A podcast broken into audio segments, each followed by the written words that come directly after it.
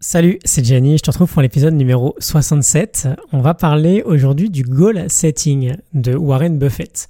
On s'est concentré récemment sur l'idée du One Thing avec Gary Keller et Jay Papazan. D'ailleurs, on avait parlé, il n'y a pas très longtemps, des success lists pour remplacer les to-do lists. Et j'ai trouvé un processus assez similaire dans la manière dont Warren Buffett se fixe des objectifs. C'est Chris Guillebeau qui nous partage ça dans son livre Born for This. Et je te montre ça en 2-3 petites minutes. Donc souvent, quand on se fixe des objectifs, on s'éparpille un peu trop, on a beaucoup d'envie, et comme on l'a vu toute la semaine dernière, c'est la concentration qui va nous permettre d'arriver à notre destination. Et donc le process de Warren Buffett pour définir ses objectifs va plutôt dans ce sens-là. Il nous donne trois étapes. La première, c'est commence par écrire 25 choses que tu aimerais accomplir dans ta vie. La seconde, entoure les 5 les plus importantes pour toi.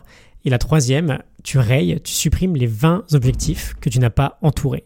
Et donc tu te concentres uniquement sur ton top 5. Si jamais tu te sens inspiré, tu peux le faire dès maintenant. Tu prends un bout de papier, un stylo et tu commences à lister 25 choses. Juste un petit conseil supplémentaire. Quand tu hésiteras à entourer ton top 5, porte bien ton attention sur le fait que ton objectif soit vraiment intrinsèque et pas extrinsèque.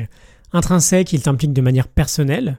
Par exemple, s'engager auprès d'une communauté, développer une capacité qui t'intéresse, faire du bénévolat, lancer un projet qui peut t'épanouir.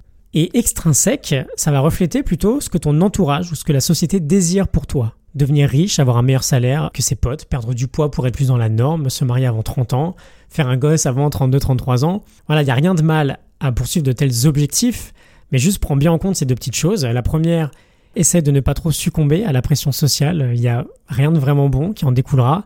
Et la deuxième, les recherches actuelles scientifiques nous montrent que poursuivre un objectif intrinsèque, et c'est très logique, nous rendra bien plus heureux.